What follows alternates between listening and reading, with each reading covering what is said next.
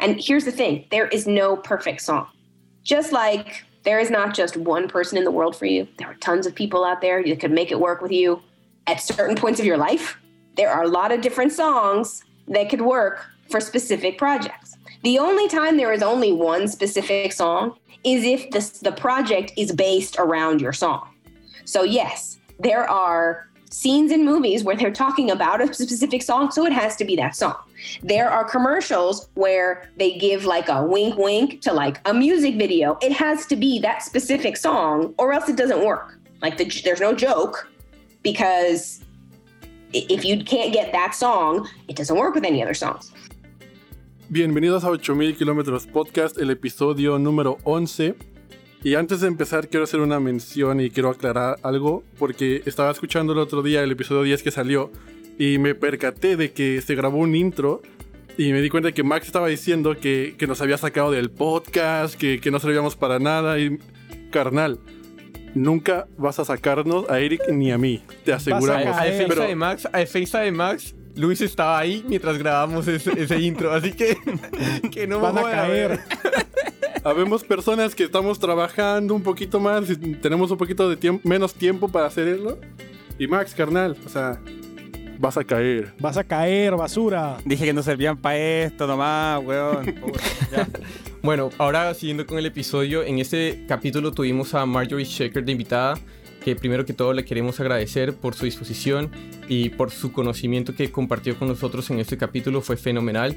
Marjorie es una Sing Licensing Manager en Warner Chapel y lo que ella hace es negocia en pos a sus escritores, a sus compositores, para que en los negocios de Sync ellos siempre tengan el mejor negocio posible y puedan sacarle el mejor provecho a sus canciones, en todo lo que son películas, ads o series de televisión. Entonces muchachos les quería preguntar qué es lo que más les quedó en este capítulo. A a mí me encantó como lo que tú dices, Jorge, ya tiene demasiada experiencia negociando diferentes tratos, diferentes, en diferentes contextos. Y el hecho de que nos haya dicho que cada, cada negociación es diferente y única porque tienes demasiados, demasiados aspectos que considerar, se me hizo uno de los inputs mucho más relevantes y grandes que ella nos pudo haber dado y compartido con nosotros en el episodio. Bueno, hablando con Marjorie, pudimos ver que hay muchas oportunidades y mucho contenido que está saliendo hoy en día en la industria. Y entonces los artistas deben estar preparados para que lleguen el momento de que tengan una oferta ya sea de sync, un record label, o hay cosas que uno siente que son tan simples que uno no se da cuenta como, por ejemplo, grabar tu canción de forma instrumental para que tenga otro uso, tal vez comercial o una película, y también poder adaptarlo en casos de que si es que una campaña de marketing o una empresa te quiere comprar tu canción, lo hagas cuando te lo pida. Entonces, entender esa parte de lo que es el sync licensing fue mi highlight del día. De acuerdo, de acuerdo, de acuerdo. Y además, eh, hablando de nuevas oportunidades, también las nuevas tecnologías abren puertas. Lo hizo ya YouTube, lo hizo ya Facebook y en ese momento lo está haciendo Twitch. Entonces siempre ha habido problemas al momento de repartir las regalías que estas plataformas de contenido generan.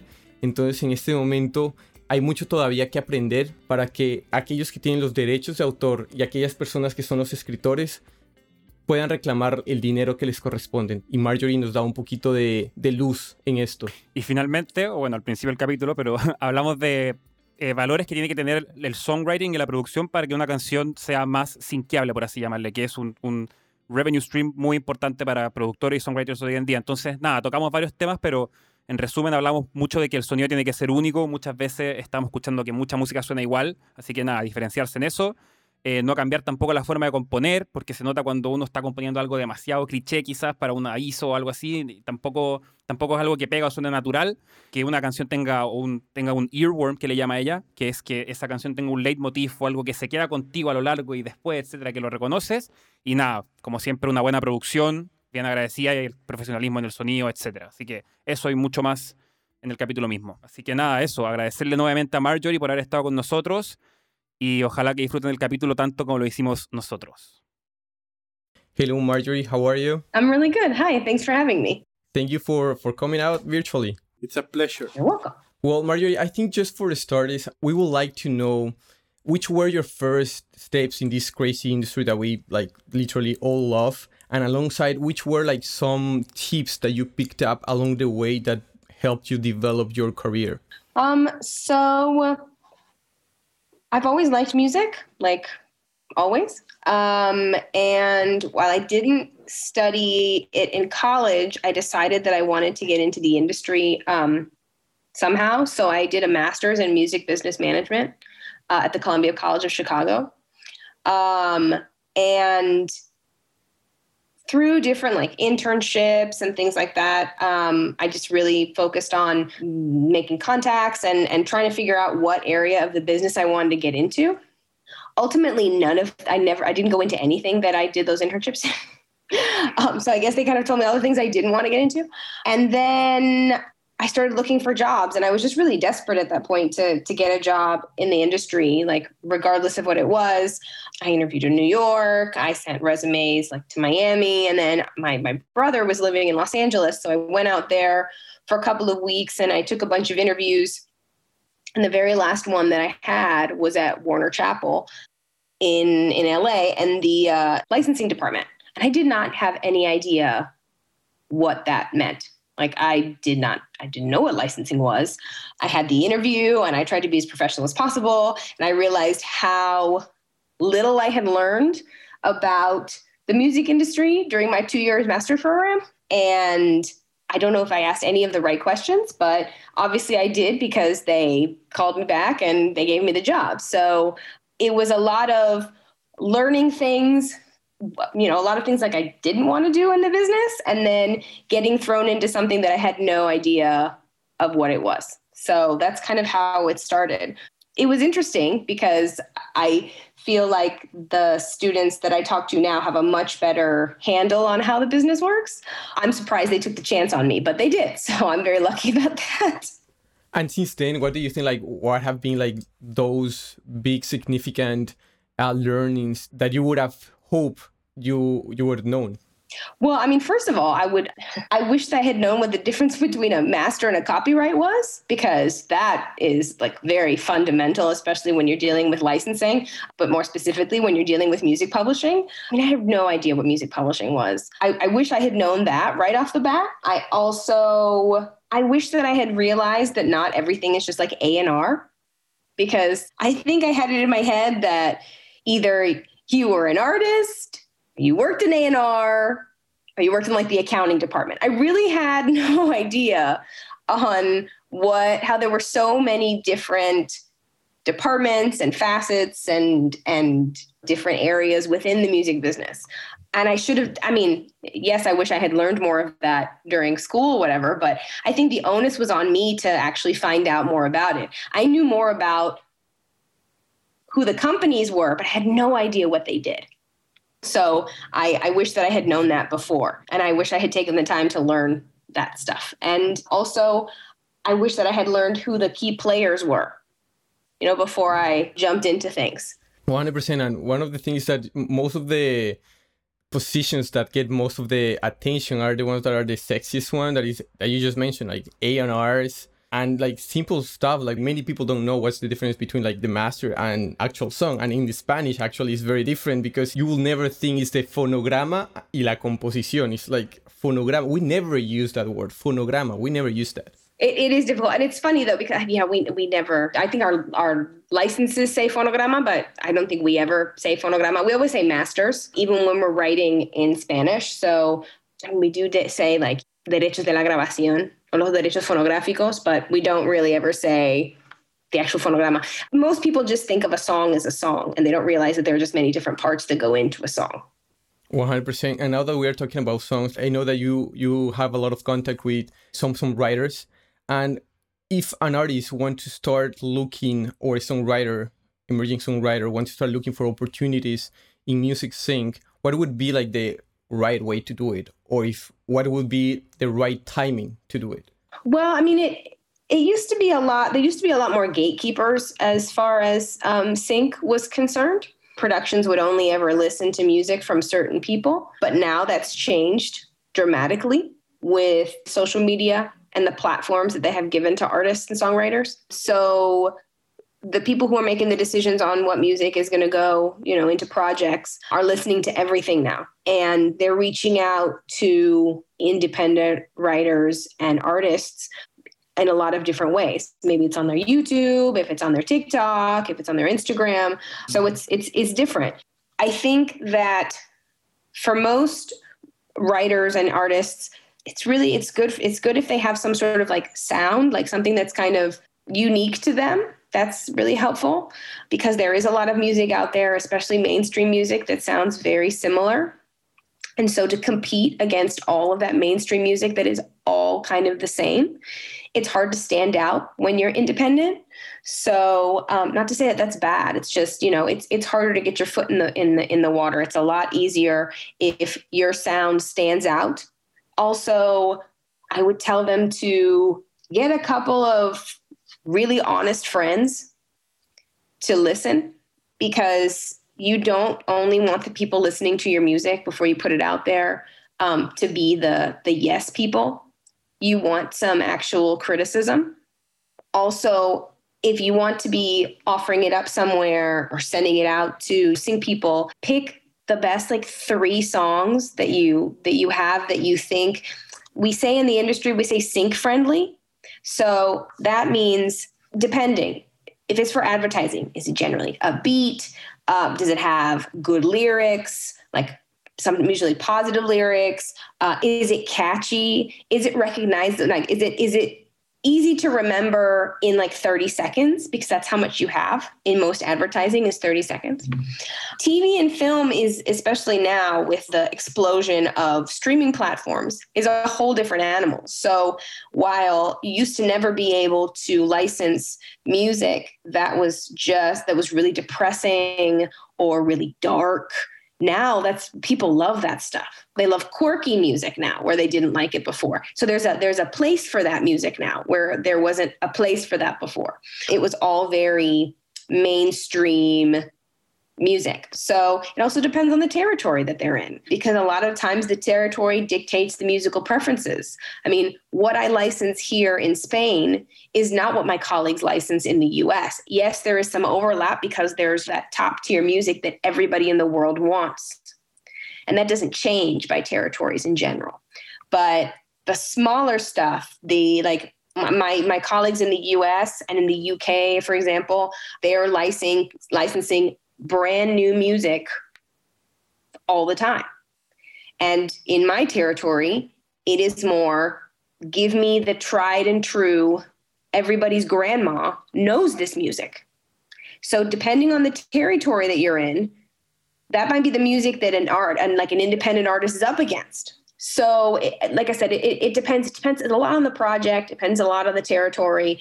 But more than anything, I would tell writers and artists to be really be over be, critical of themselves. Get the, the friends and the family members who don't lie and don't say it just sounds great. Have them li- have them listen and have them give you their critiques to find out like which are the best like three of your songs that you want to put out there and ask them why. Ask them what are the lyrics that stuck out to you what's the do you do you feel something when the drop you know when you know the drop kicked in? Like did you like the weird keyboard part? Like it needs to be something that makes you stand out from the crowd because there's so much music out there.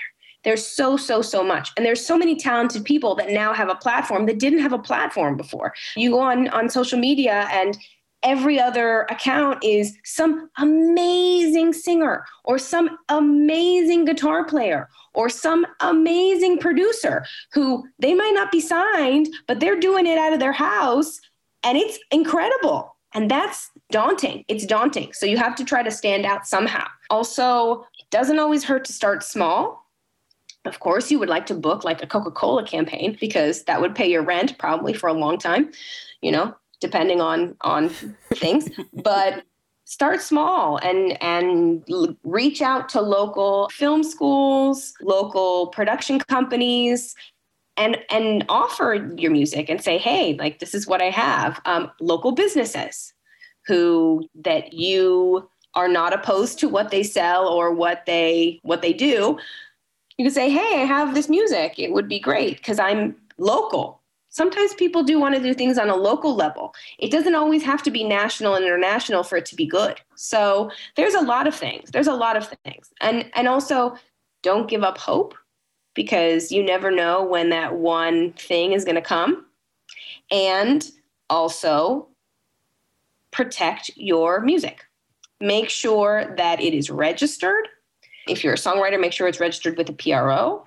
Make sure that if you have co written with somebody, make sure in writing you have written out what the splits are with all the songs and you have all signed it and you're in agreement with it. So there's no copyright, like there's no split disputes later. Make sure if you're the record, if you're just, if you, you made the sound recording, that you have it somewhere that that is your property, that you made it. If you're going to be sampling music, make sure that you collect, you cleared those samples because what you don't want is to get sued by another artist whose work you incorporated into your work take the extra steps. Make sure you have the right metadata and the tags or whatever in your music. Make sure it's all there. You can't just be like, oh, I made this song.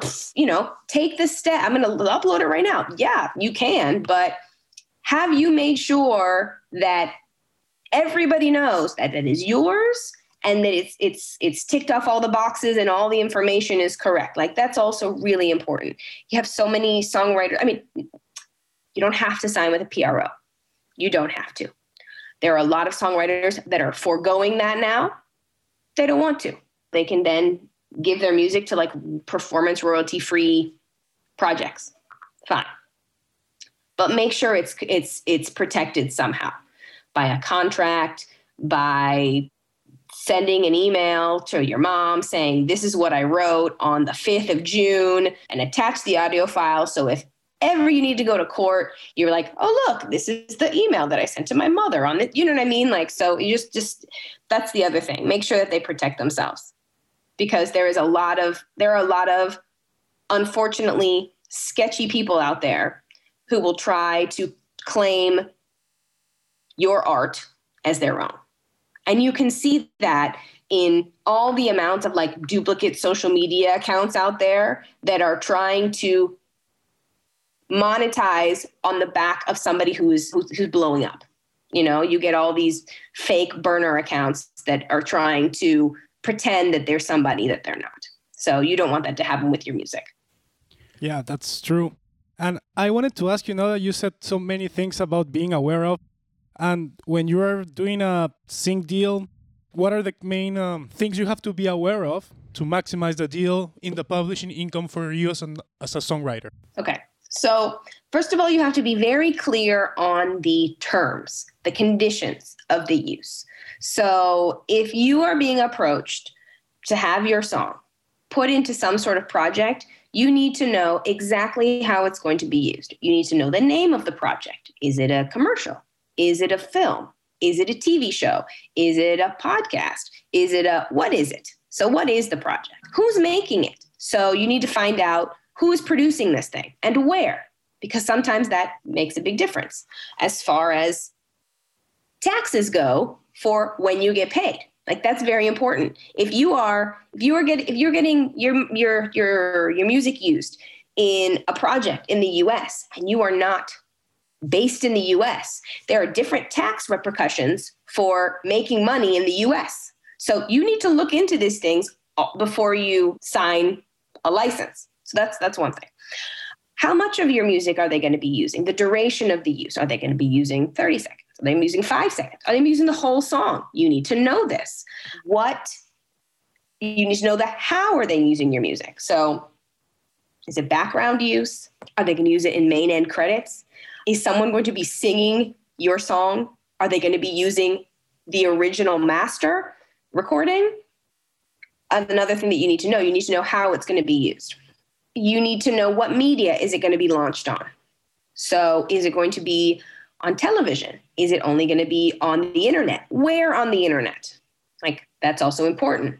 Is it going to be only on social media? Are there going to be paid ads? Like, these things you need to ask as well. What territory is it going to be available in?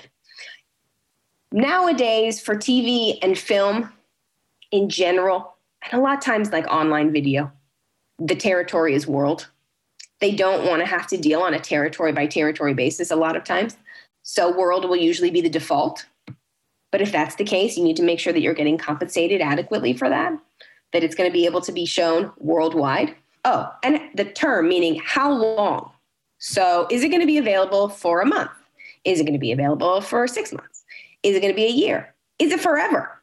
If it's a commercial, do not do it. It's called in perpetuity when it's forever. Don't sign away for in perpetuity. That means that they can use your music in their commercial forever. You should be compensated for that. You shouldn't give it away anyway. In perpetuity is generally reserved for TV and film and those kind of those kind of those kind of things. But for a commercial, do not give your song away for in perpetuity. That's just bad business. Also, get, you need to know a description of the use. So how your song is used, like if it's a background use, if it's going to be main in credits, that's the like the how. But then you also need the description. So especially if well, what are the visuals going to be? Because maybe you are morally opposed to gambling or alcohol or obscene violence.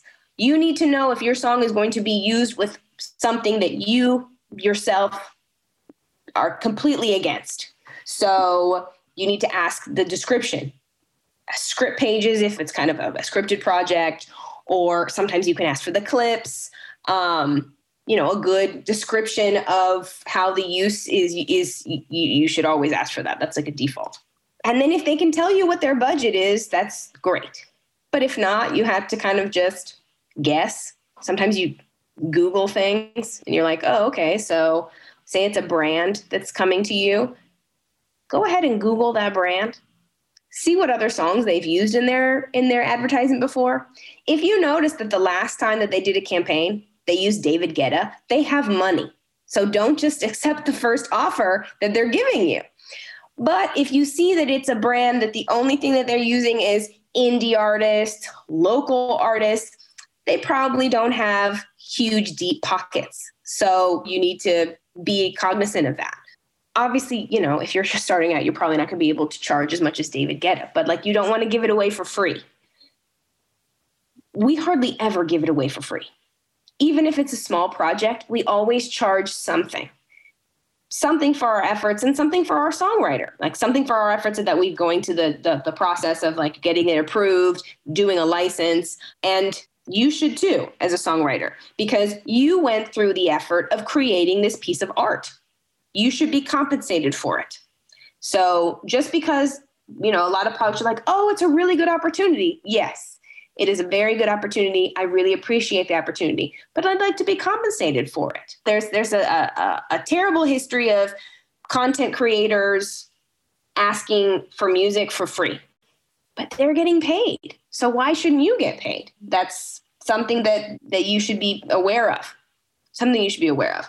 Always always try to get something, even if it's something small, because even foundations and small nonprofits, they have some sort of budget. They have some sort of budget. They obviously had to make some have some sort of budget to create this video that they want to put your music in they're paying somebody. They should pay you too. So don't let them guilt you into giving away your music for free. And a lot, a lot of projects will try. So your music is worth something. If not, they wouldn't have contacted you. So don't just don't just roll over. Just say, okay, I I I want something, even if it's something small. Yeah, I agree. And you ha- you want to be well compensated. Like now that you just mentioned the perpetuity word in your contract, what came to mind was because I recently saw a video of how they came up with the McDonald's jingle, and it was involved was Pusha T, Pharrell Williams, and Justin Timberlake, and they just received an upfront fee and no no publishing at all.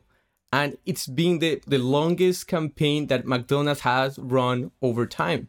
So you you want to be very well compensated. Going a little bit back on like now songwriters that you just mentioned that you also like mentioned that there are songs or songwriters that have music that are very syncable. Uh, and they they actually live of making just songs and albums but and they manage to be super syncable so what do you see in the songwriting and the production of these artists these songwriters what does an aspiring songwriter can learn from these people um so, like I said before, it needs to be something that it becomes like an for a lot of a lot of times for it to be sync friendly it's like an earworm kind of song. You hear it once and there's something about the song that stays with you after. It could be the hook it could be the lyrics it could be that bass line. There is something in there that makes you go huh okay like it stays with you. Like it doesn't it doesn't always have to be the lyrics it doesn't have to necessarily be the vocals. There is something about the song that stays with you. I mean, if you think of like the Jaws theme by John Williams, that's like three notes, it's two notes. It's like, but it's so recognizable and it stays with you. You you could hum it right after you hear it. So a lot of these songs that we consider sync friendly are something that like, oh, okay, that's that hook is just really it really sticks with you. But sometimes it really sometimes it's the lyrics like there's just like a feel of the lyrics especially for the more emotional songs like they make you feel something like they it's they get like the the words kind of get caught in your throat. They give you like the, the the, goosebumps. But a lot of it has to come with like good production value. Make sure that your songs are polished. Demos are good for what they are. Like they are good when you are trying to find a singer to sing your song because maybe you're a songwriter slash producer and you don't you're not the artist and you're trying to find someone. You make a demo you shop it around and somebody's like yeah no we want to jump on this. That works for that. But if you're going to be sending your music to content creators it needs to be polished. It needs to be done. It needs to you know it needs to it needs to sparkle. Because it needs to sound as professional as it can. That doesn't mean it has to be have done have to have been done professionally it just needs to sound professional. It needs to be clean. All of it needs to be crisp. Don't let it be muddled. There are vocalists, there are mumblers, and that's okay and it works for them. Just make sure that your whole song doesn't sound like that unless that is how you sing. Like, you know, you don't want the rest of it to be muddled and mumbly. I'm trying to think of. I mean, there's it's it. You just kind of know when you hear these songs. Like you just kind of know. You're like, okay, like it makes you tap your foot. It makes your like makes your chest swell because maybe it's really emotional. And you're like, oh my god, this song's so beautiful. Some songs are really simple. Some songs are so so simple, but they work so well. Simplicity is not a bad thing, especially when you're people who are making some sort of audiovisual project. Sometimes the most simple things are work because they don't clash with what's going on on the screen. Because sometimes there's something to be said for chaos where the visuals are in your face and fast moving and the music is doing the same thing and it's just a cacophony of like visuals and vocals at the same time that works it's not always what you want sometimes you want people to be crying in their house looking at their laptop watching like a TV show and the song is like sounds like she sang it in her closet but it's really really emotional and it goes with the emotional part of the scene and it works too. So it's really hard to say. Uh, we just kind of know. We start listening to these songs like sync people and we we have listening sessions and I actually just had one this week with my colleagues from the European offices because we had a sync camp for some of our songwriters who wrote specifically for sync in mind. And some of the songs really sounded first of all they sound they sounded really forced like like they were specifically written for sync. They hit all the buzzwords, but like too many buzzwords like we want to be together, I want to be free, I love you so much. Like it just it was like a, it was like they took the a brief of like this is all the words we want and they put them all in the song and it just felt forced. And then there were some other songs that had an effortless to them and they conveyed the feeling of what was being presented but it sounded like something that was like an actual song that would be put out there to be played at a concert. Like it's it's a different thing. So i mean obviously you want to make music that's true to you but while you're writing it if you want to sneak in one that leans a little bit more to something that you could hear in a, a tv show or a film like that's not bad without being forced like you can tell when people are being fake you can tell when musicians are being fake yeah you want to be authentic yeah you want to be authentic that's exactly right you want to be authentic but there are writers out there and, and artists out there that they're being authentic and they authentically just write jams. Everything that they write is just a bop. So, I mean, that's authentically them. It's just it's they they, they have learned the the formula. They're blessed. Yeah, they're blessed. Marjorie, I wanted to do a quick follow up on what you said. Um, do you think lyrics play like a huge important role in music in order to be syncable or you could perfectly have instrumentals? It depends well okay so that's one thing. Always have your instrumentals available. Always. So if you're going to go ahead and lay down a track make sure you you mix it and master it with the vocals and then do the same thing without the vocals and have the instrumental ver- uh, uh, available. Easily accessible.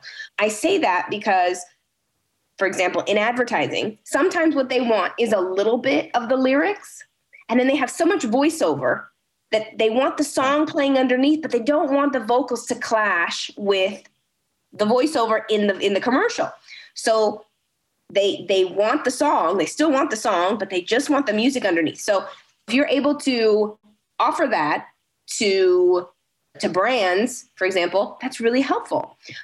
Yet i mean it depends on what territory you're in if the lyrics are important. Why? Because a lot of countries license english language music but their first language is not english. So it's not that important what the lyrics is. The lyrics could be complete nonsense and not go at all with what the scene is but it doesn't really matter because the the audience is not listening to the lyrics. They're listening to the vibe of it. They're listening to the feeling of the song the tempo the rhythm of the song.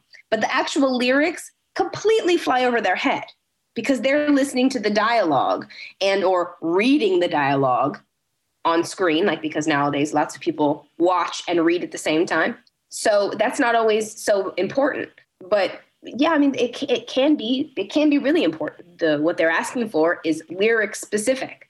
Like especially with with advertising you get a lot of lyric specific requests so it is about it's a bank commercial. We want to talk about freedom. Why? Because this bank is saying that you don't have any restrictions. Okay great. Cell phone companies for example they want freedom. They want you to be they want youth songs you know? They want to know that they are cool and hip so they want to be singing about we're young you know we're cool and whatever. You get a lot of brands that want to talk about love but nice love not dirty love because it needs to appeal to the moms and the dads and the king the kids and the the everybody. So you know sometimes it's friendly love or friendship. It really just it's so project specific on whether or not the lyrics are important. Sometimes it really is just the feel of the song. Yeah, yeah so i was saying that it's really interesting to see how there are so many factors that can make a song a hit you know and it depends on each project and you, and of course we have like amazing songwriters that actually only like work to make the, all these hits and they're basically machines of and they're like they compose one music they release it boom hit next week they are composing the next one and working with this other artist, boom, hit. Uh, and so, like talking a little bit about this because you mentioned already some sync songwriting camps. That's when, for example, like you gather all these gr- like great, amazing minds that make hits uh, by themselves.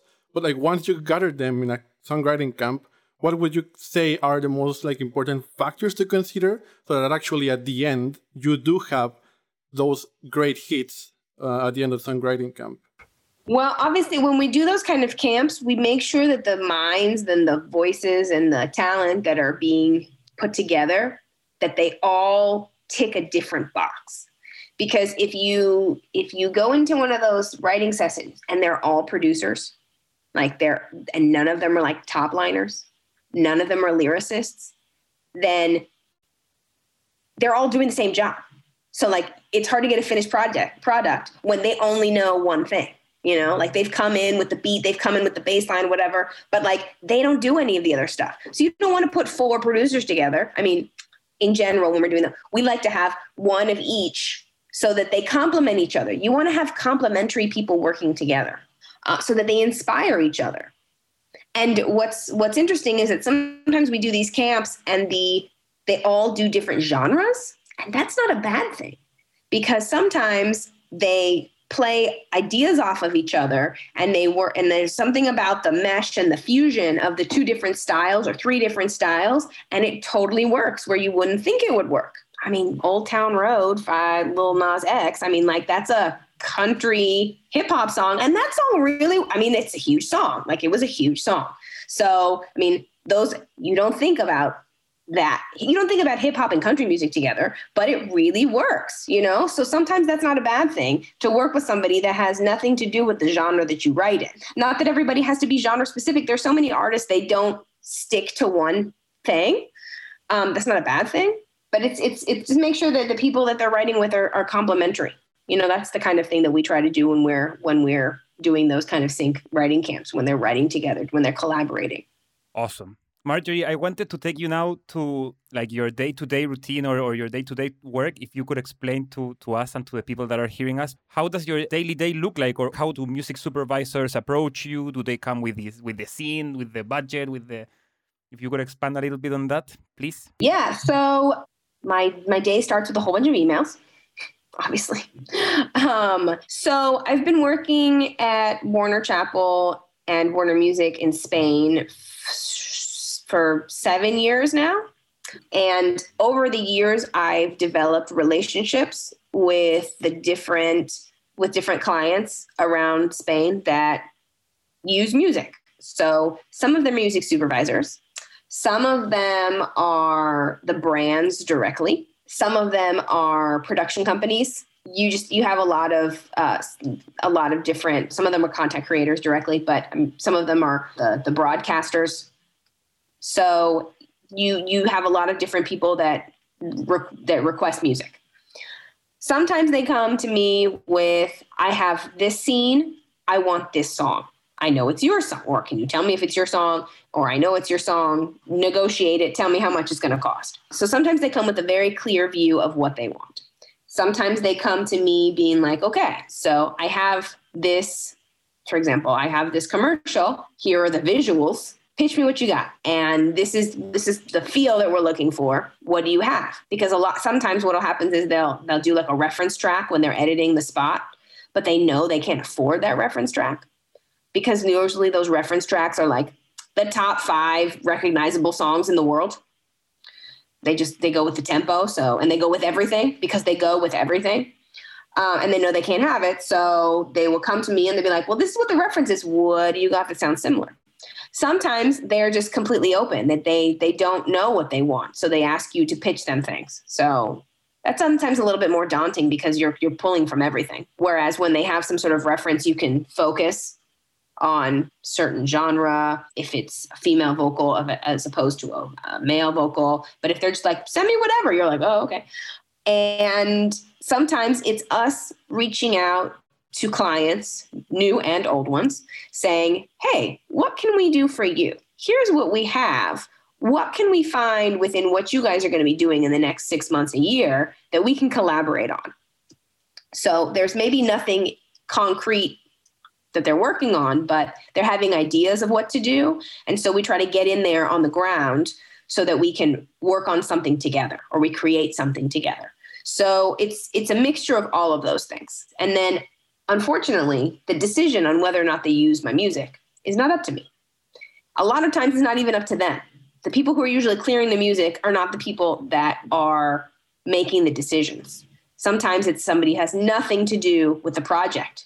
It could be the CEO of the company, it could be the director of the film, but you're not dealing with the director of the film. You're dealing with the music super on the, supervisor on the film. So a lot of times what you think is a perfect pitch what you think is the perfect song is not what somebody else thinks the perfect song is. And here's the thing there is no perfect song. Just like there is not just one person in the world for you, there are tons of people out there that could make it work with you at certain points of your life. There are a lot of different songs that could work for specific projects. The only time there is only one specific song is if the, the project is based around your song. So, yes, there are scenes in movies where they're talking about a specific song, so it has to be that song. There are commercials where they give like a wink wink to like a music video. It has to be that specific song, or else it doesn't work. Like the, there's no joke because if you can't get that song, it doesn't work with any other songs. So, and if you can't get that song, then sometimes you have to change the whole creative of a campaign, which happens a lot. So that's that's the only way when it's a perfect song. But the other things are all subjective. It's all who is the one making the decision. So that's the hard thing for us too, because while we think that our music is amazing and perfect for this specific project. There's a ton of other music companies out there that all think their music is perfect too, and they have sent the perfect pitch over to the client, and you're competing with them all the time. It's very rare that they only come to you knowing that there's so much music out there. And now that you mentioned that you probably have those projects that they have a reference track, but they cannot afford that reference track, now that they're like big franchises that they actually have the budget to work with the track they actually want, what are the challenges when it comes to working with those big uh, movies? The egos on both sides. The egos of the songwriters slash artists that are getting contacted, and the egos of the production, the filmmakers, because they all have egos. Yeah, it's a lot. It's a, it's, it's to manage both sides. I mean, obviously, you know, you get a huge production. If it's a huge, huge production, everyone wants to be in their production. If you're going to be you as the as the production, think that anyone would be happy to have their music in this production. There are songwriters, artists that just do not want to do that kind of thing. So even though they're being contacted, they they don't want it. And so the production is like, what? Are you serious? Really? What can we do? And they're just like, no, it's just no. Sometimes it's just no. That's something that that filmmakers and brands don't always understand. Sometimes it's just no. They just don't want to do it because some artists don't like their music in publicity and like in you know in, in commercials. Some of them don't like certain kind of films. They just don't want to do it. They don't care how much money you're throwing at them. But then on the on the flip side, sometimes the artist comes and like, okay, I'll do it, but I want this amount of money. And the production's like, I'm not going to pay you that much. It's a ridiculous amount of money. I'm not going to pay you that much money. And they're like, why are they being so unreasonable? I mean, like that's why we're here in the middle because we're the ones negotiating these things. But sometimes it's hard because you're the go-between between these two people, and it's really tense and, and awkward sometimes. But yeah, it's it's egos on both sides. When you're dealing with the really top tier artists, the top tier writers, because they know what they're worth. They know what they're worth. And these productions that have multi million dollar budgets can obviously afford it. It's a question of how deep are they willing to reach into their pocket. So it, it really just depends. But you don't get those deals every day. Those are not the deals that you're dealing with every day. And most territories, like mine, we don't get those kind of deals. We don't get those kind of deals because our music is not the, the standard and it's not the first choice for filmmakers. Obviously, if there's like a specific scene because in a big but huge budget film they're going to Spain, well, yeah, that's like our choice, that's our chance. But they're not they're not going to Spanish music for a Thor movie, for example. Like that's probably not going to happen. We wish, but it's probably it just depends on the territory they're in. Although you are seeing now more and more bigger budget productions not the like super ultra huge ones, but bigger budget productions that are willing to look at non English language music. Also, because that is the trend in certain parts of the world non English language music. Music in Spanish, Latin music, reggaeton, trap, and stuff like that, that is more likely to be considered for a bigger budget film coming out of the US because you have a large population of Latinos there now. So they want to cater to that in some way. So maybe you could get maybe one use in like every so often big budget films, whereas you would never get that before. That's really cool, Marjorie. And I like that you said that you were the middleman between the different clients and artists. So being involved in many negotiations along the years, there must be one or a couple of deals that you remember and the, because they were amazing, they were challenging, they were hard or epic.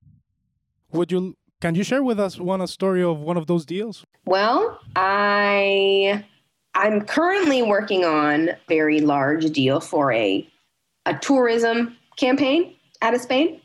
I just actually closed it. It hasn't been shot yet, but it was a lot of negotiation back and forth because the song, the co- it's gonna, they're going to do a cover version and they're going to do a translation into Spanish for some of it. They're going to sing some of it in English and then they're going to do some of it in Spanish. And it was a it was a back and forth because the the song that they chose is like a very well known U.S. standard, which you can't say because the campaign hasn't come out yet. But um, it's a very well known standard. And so the rights holders, like the estates for the songwriters because they're all deceased at this point. You know, they they they know what their song is worth and how their song is used. So it was a lot of back and forth until we were able to get to a place where both the client and the estates were willing to come to an agreement and it was it was it was it was kind of tense there because I didn't want to lose out on this campaign. It's a very big it's a it's a almost worldwide campaign for 3 years. So it's a lot of money. So it's just a lot of back and forth and what can we do? What can the client do in order to get the estates to say yes and where can we get the estates to be a little bit easier going in order to not lose out on this really big deal for this for this song. So um, that actually just that was just in the last couple months. So that was a really big one. And I also I had a really big campaign. It's hard for me to like tell you the names of these things because that's kind of like confidential information. It's okay. But, um, you don't have to say names. yeah, I did. I did. A, I did a campaign for a uh, a dairy company, a very well known dairy company, and so they wanted to use a very well known song in their spot. But when they sent over what the spot was going to look like, it was very apparent that they had chosen the music because there was some choreography going on in the spot. And the choreography was based on this film where this song was being played while somebody did a certain kind of dance. Well, when I went out for approval, my my my colleagues in the US were like, I think you're going to have to have your client talk to the film company for this film, even though there are no other than the dance move, there's no other visual references, no no no like wink wink to the to the film. There's there's really none of it. But because they're doing the specific dance move with this song, it infringes on their intellectual property rights. And I think choreographies can be copyrighted, right? They are copyrighted, yes. But depending on what the film is, like for example, like the Rocky theme, if it's if there's like a sync use that has like a boxer that they're training or running or something and they want to use the Rocky theme, they obviously have to go to and the same thing with Eye of the Tiger from the film Rocky. They have to go to the film company as well because there's some intellectual property gray area there. Well, so for this for this that campaign, they ended up having to pay for the copyright for the publishing and for the intellectual property rights for the film for the film company or else they couldn't and they had already shot the campaign. So they had to pay it. They had to pay money and it was a lot of money. It was a lot more than that they were wanting to or had budgeted to spend. But they had already shot this thing, which was bad planning on their part. They should have gotten the yes before they went ahead and shot it.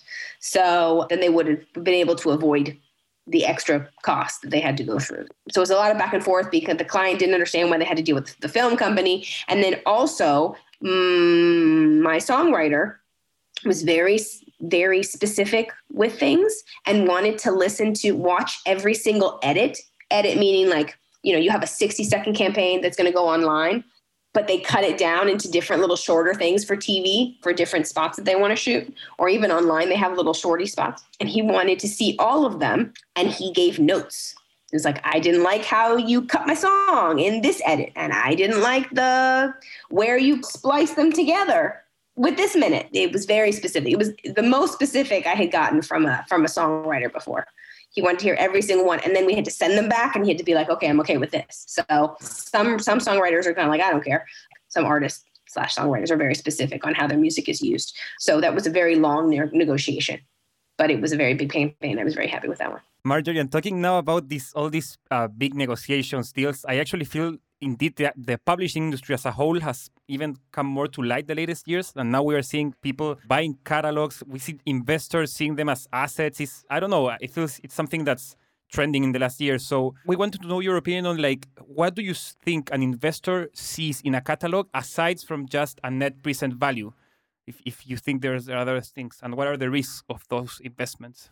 well so catalogs are interesting because first of all you can't control whether or not that there are certain catalogs that just because of the nature of their music they're always valuable. They will be valuable until they finally go into the public domain because i mean catalogs have a finite term depending on how many writers there are on the song due to the nature of, of copyright but they have they, they will eventually go into the public domain eventually. But that's a long time for you to have an asset that could be potentially making you money. That's a long time and a lot of times like like i said there are the catalogs like the beatles and queen and the rolling stones and things like that that have always been popular and will always be popular because there is always still somebody in the room that knows that music. Always. Because even if it's a 20 something ad exec that never listened to the Beatles, for example, for sure they have seen a commercial at some point of their life or some sort of TV or film use at some point in their life where they heard a song. So they just keep touching generations as the years go on. And so they just keep staying popular. Sometimes the popularity like ebbs and flows, but they're always still popular. But then there are those catalogs where you have no idea if it's going to be popular 5, 10, 15, 20, 70 years from now. Like you don't know that. You know, it's it's it's hard to know that. And so these companies take a risk. But what's interesting is that it only takes one use for these songs to come back into popularity again. Like you look at Don't Stop Believing by Journey. Journey, and it was always been a popular song, always been a popular song. But then it got used in the, the season finale of the show The Sopranos. And now that song is inherently more popular again. There are those certain uses that take songs out of, I don't want to say obscurity because they're not obscure, but they're not in the forefront of everybody's mind and then you put them back into those people's minds and then you introduce them to a new audience all over again. And then the value of the catalog just goes up. But you're not the one making that decision on whether those songs are being used. So it's it's a very interesting metric of how they look at how the songs performed before how is it performing currently on digital platforms what is the awareness of the song with different with different target markets? Do they see that as being a song that people are going to be singing to their kids down the road? Like is it something they enjoy that they're going to pass along? Like it's a it's a it's a it's a huge metric on how they figure out how what catalogs to invest in. But you pay money once for it and then you just get paid back for it. Like you don't have to do anything to the song. Do you know what i mean? Like yeah. You might not even have you pay the money once but like you, you, it's not like something you have to keep investing money in a lot of times for it to make money for you. Sometimes it just exists and it makes money. And that's and depending on the catalog it's not up to you who's going to make covers of that song but maybe somebody makes a fantastic cover of it and it blows up again. And you had banked on the original recording being like the end all be all but then 20 years down the road some person decides to make a really interesting cover of it and this song blows up again and then your investment is like oh look at my return on investment. Like it's it's such an interesting i mean it's like art. I mean it's all it is art but you know what i mean it's like visual art. You sometimes never know when something's made. I mean, and you, you see these artists that they live their whole life in, in poverty, and then their art is now worth millions of dollars decades after they're dead. Music's like that too it's like that too. So you don't really know. Look now, like I don't know, Dreams, Fleetwood Mac. It went like went up to all these big playlists just because it went viral on TikTok. And not just that song, but the whole album. That's the other interesting thing about it is that one song can revitalize the whole catalog.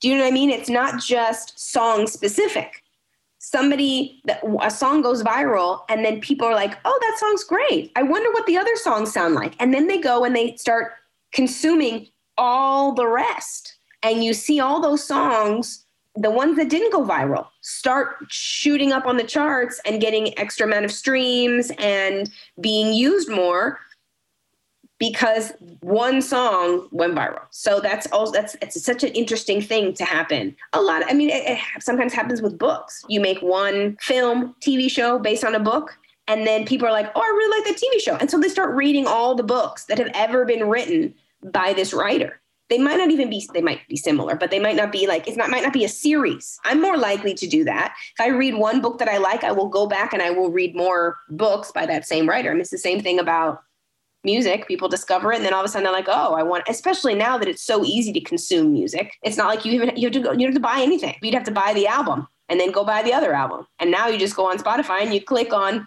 this is fleetwood mac or whatever. And you find all the songs in their catalog because it's already been curated for you.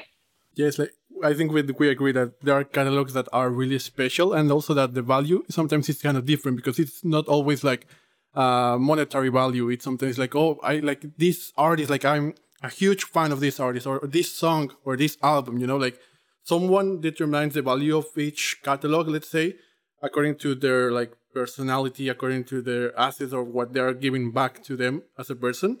And we were just wondering in an hypothetical scenario if you could buy a catalog for one of one superstar, which one would it be, and how would you approach that negotiation?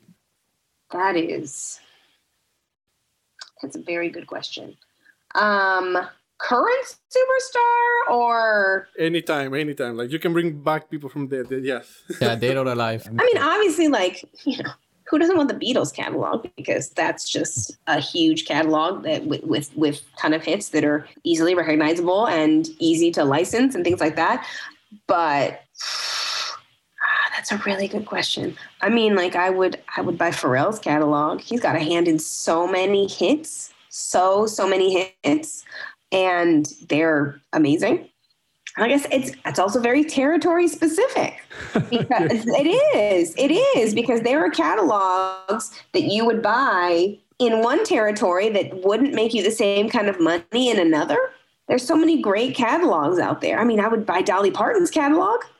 Oof. She's got a great catalog that lend themselves to covers and lyrically they're just really good. It's it's just there's there's a lot. There's just there's a lot of different songs out there and different catalogs out there that are worthy of investing in?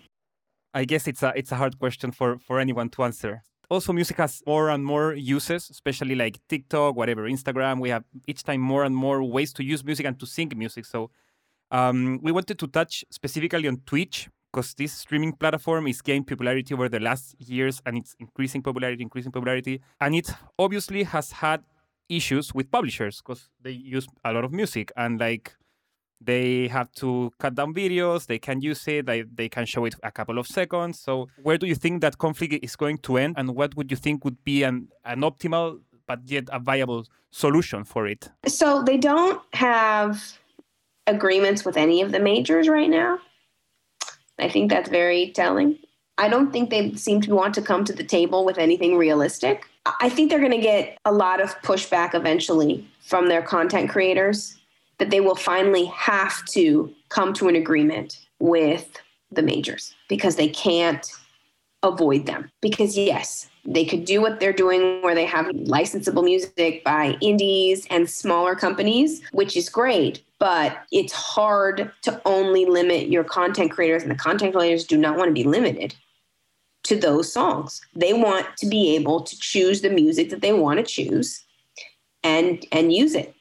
And I think they're just going to eventually have to work something out because the pushback from their content creators and their audience, their audiences, like their viewers, is going to be too much. They're eventually going to have to do something. The same way that all the big companies finally had to come to the table and be like, because the thing is that all of these companies, all of these platforms start with a really great idea.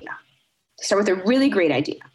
But they are using someone else's pro- content. They're using someone else's intellectual property. And those, the companies that control that and the artists and the songwriters want to be compensated because the people that are creating things on their app or on their platform are getting compensated and the company itself is getting compensated. So it's always the why am I doing this for free? There's really no reason I should be doing this for free.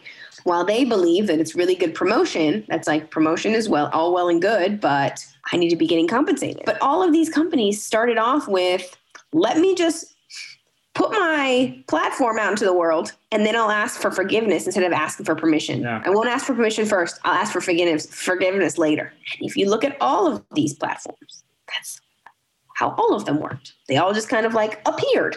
And then little by little, they started getting sued by large companies large intellect, intellectual property owners and not just music companies, you know, film and TV companies that were like, hey, YouTube, why are you using my clips without my permission? You know, things like that. And then eventually it had to be regulated and they had to come to an agreement with everybody. But when they're new, they seem to be more like, oh, maybe it'll be fine, but it's not fine. Like they all have lawyers, they know, they know. And that's the thing. And we know that they know their lawyers are obviously good enough that they know that they that they're infringing on someone's intellectual property rights. So they just eventually will have to come around figure it out. They'll have to figure it out because, like I said, it's impossible to it's impossible to avoid the the major companies. Absolutely. There are so, we we just we we deal with so many songwriters that have hands in so many songs, and that's the music that people want to use. Not to say that they don't want to use indie music because they do, but there's always a bunch of songs there that that are, are frequently used for those kind of for that kind of content and the, the majors represent their songwriters so somebody's gonna have to make a deal. Yeah and they also like the users are leaving like the the videos hanging on twitch so now they are on demand so i mean it was just a matter of time. It was just a matter yeah. of time.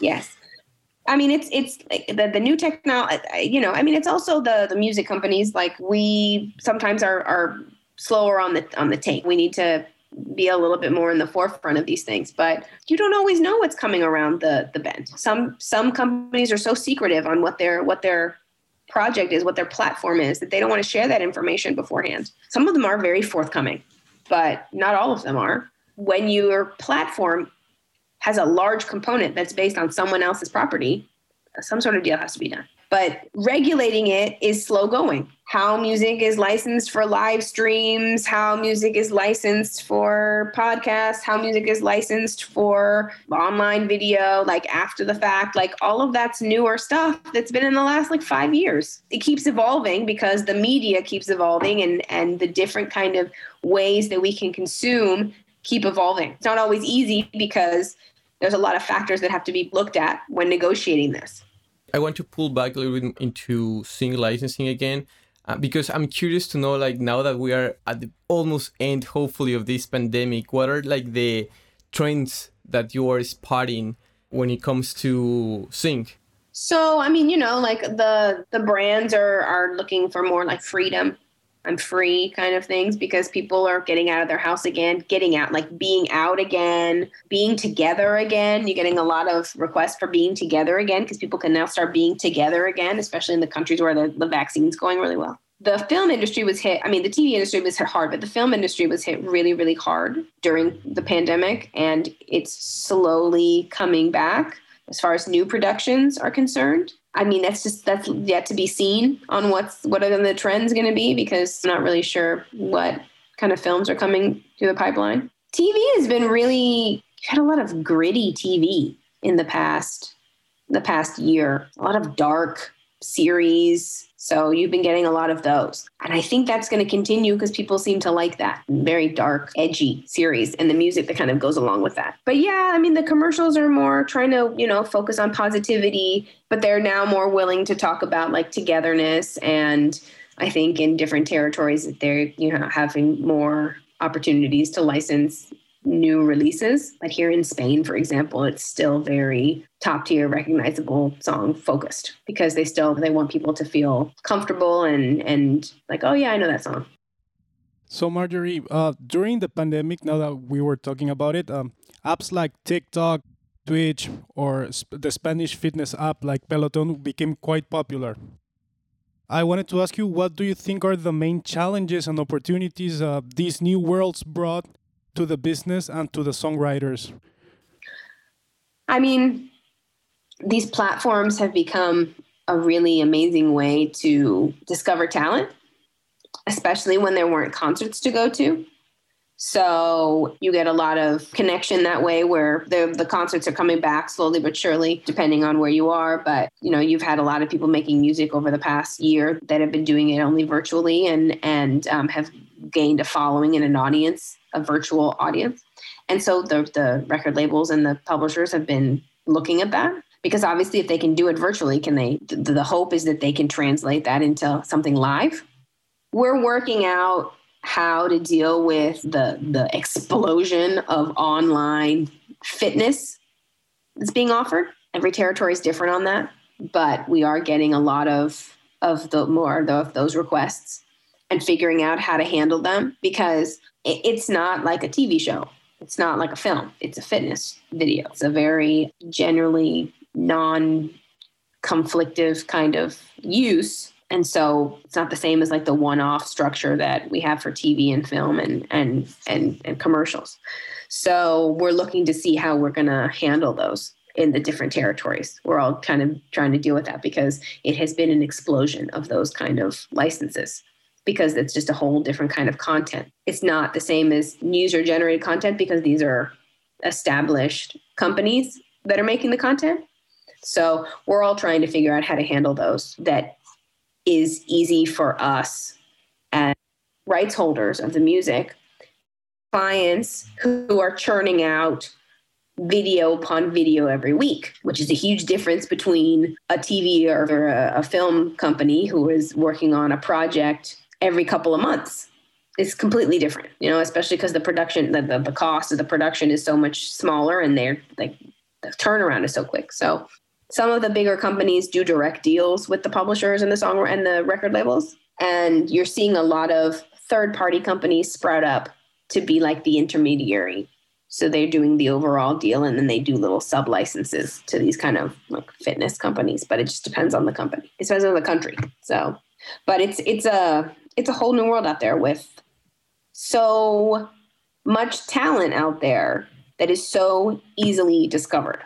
Not only are you able to grow a following, but I'm always amazed how how much stuff the the content creators can get like they have PO boxes and, and cash apps and people just send them money and send them boxes of things. I was like, really? That is really interesting. You know, I just it's a it's a very different business model than before. So and uh, like other platforms, I feel like that, like these fitness apps, they are looking for the right holders. They are licensing the music. Some of them. I mean, Some Peloton was sued in the U.S., but then eventually, you know, they got compliant and with the major companies, and now they have deals in place. But there are some that have always been have always been compliant and have, have at the very beginning said, yeah, we want music, we want good music, and we want to license it correctly. And they've been doing that since then it's pretty awesome how the music industry has been like evolving and adapting to all these like new apps or these new ways to develop content. And for us to like to like start wrapping up, we wanted to ask you one more thing, for example, about like AI, artificial intelligence, because some people might say that for a song to be considered art, it needs to have like emotion, it needs to have like a meaning, a say, or something. But like, how do you see these like new trends of or new technologies like AI that are basically developing songs with algorithms, how do you think this would affect or innovate the publishing side of the industry?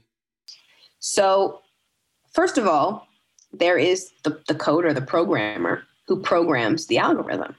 Like, obviously, they would be one of the rights holders because the music that results from their code wouldn't exist if it weren't for what they had programmed the AI to learn from. The next is obviously the examples that they plug into their algorithm. So maybe they put a whole bunch of Janet Jackson songs or whatever into the into the algorithm. Well, whoever wrote those Janet Jackson songs that were in that are being put in there should get some sort of ownership of the work, the resulting work because the music is based on their music because the AI itself can't have any ownership. They're not a it's not a person. It's not a anything. So that's some it's interesting, but it doesn't make it less art just because it's made by artificial intelligence. I mean, there's a lot of music out there that nobody would consider art. It's just some sounds, but somebody composed it, somebody wrote it. I mean, art's very subjective. So there are a lot of songs out there that are objectively terrible, but they're still copyrightable and intellectual property, you know, applicable. So, I mean, the same is the same to be said for the artificial intelligence music. Just because it's not the work of actual people doesn't mean it's any less art. It's it's very interesting though. It's very very interesting on how that works. Well, Marjorie, it's been a pleasure. It's been super super insightful here. Thank you, thank you so much for coming out and like hanging with us for a bit. We do have one last question, and it's probably gonna be another like hard one. So, what's your favorite movie? And if you would have to add one song to that movie, which song would you pick? Oof, that is really rough, you guys. um, what is my what? Gosh, you guys are terrible. I mean, this is a really it's a really hard question. It's a really hard question. Here's the thing: if I think of the movie that I want to watch, like every time it's on television, or if I'm like, oh, I'm really bored, what do I want to watch? And I will bring out this movie randomly, and it's so weird about it. It's Sense and Sensibility by Keira with Keira Knightley. I don't know why, but I always really like that movie. Like I'm always in the mood to watch it. And all of that is just score. There's no pre-existing music that is in that. There's no sync usage. It's just score in that movie. So I don't know if I could fit in any. I don't think there's anything that would seem timely or correct in that film. And I, you know, I so randomly. I really love the movie The 40 Year Old Virgin but Yeah. all of the music uses in, in in that film are just really great like I, I i feel like there are no other songs that need to go in there i mean i, I this is terrible this is really hard you guys i wish you had given me time to prepare because it's really that's really hard like I, I would probably need like a a good week to have thought about that those questions those are really really hard questions i'm sorry they don't have an easier easier answer Awesome, Marjorie. Thank you, thank you a lot for coming. Really. It's been a pleasure, Marjorie. no thank you guys so much i uh i really appreciated being interviewed so thank you Thank you, Marjorie.